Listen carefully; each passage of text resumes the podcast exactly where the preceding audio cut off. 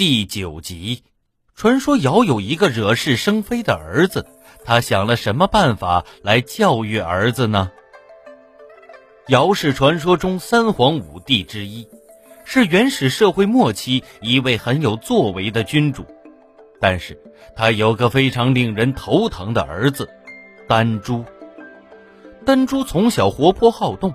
长大后也整天惹是生非，尧思量着得想个办法改造儿子顽皮的性格，并且开发儿子的智力。有一天，他看见一群孩子正在玩摆放石子的游戏，于是他在沙滩上捡了两陶罐黑白两色的石子，又在一大块石盘上画上横竖格子，然后他叫来丹珠。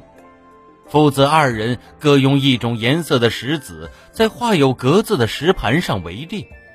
这个游戏引起了丹珠的极大兴趣。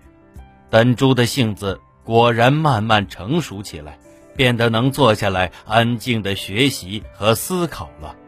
后来，这种石子围猎游戏逐渐传播开来，人们管这种游戏叫做围棋。围棋古代又称弈。是中国最古老的棋系之一。关于围棋的起源，历来有多种说法，其中最古老、流传最广的是尧舜发明说。传说尧造围棋以教子丹朱，后世还有舜发明围棋的说法。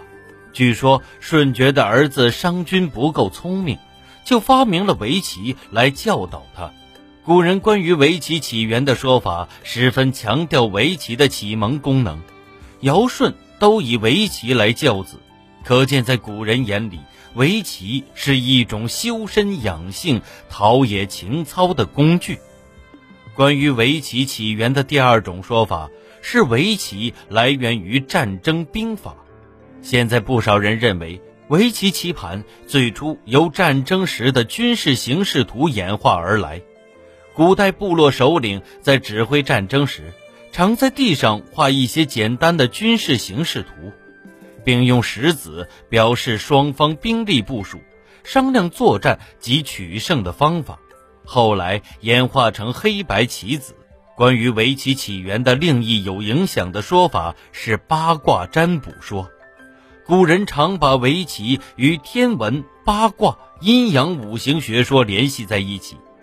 有人认为，其实围棋是《周易》的孪生兄弟，都是从阴阳思想的同一个基础上发展而来的。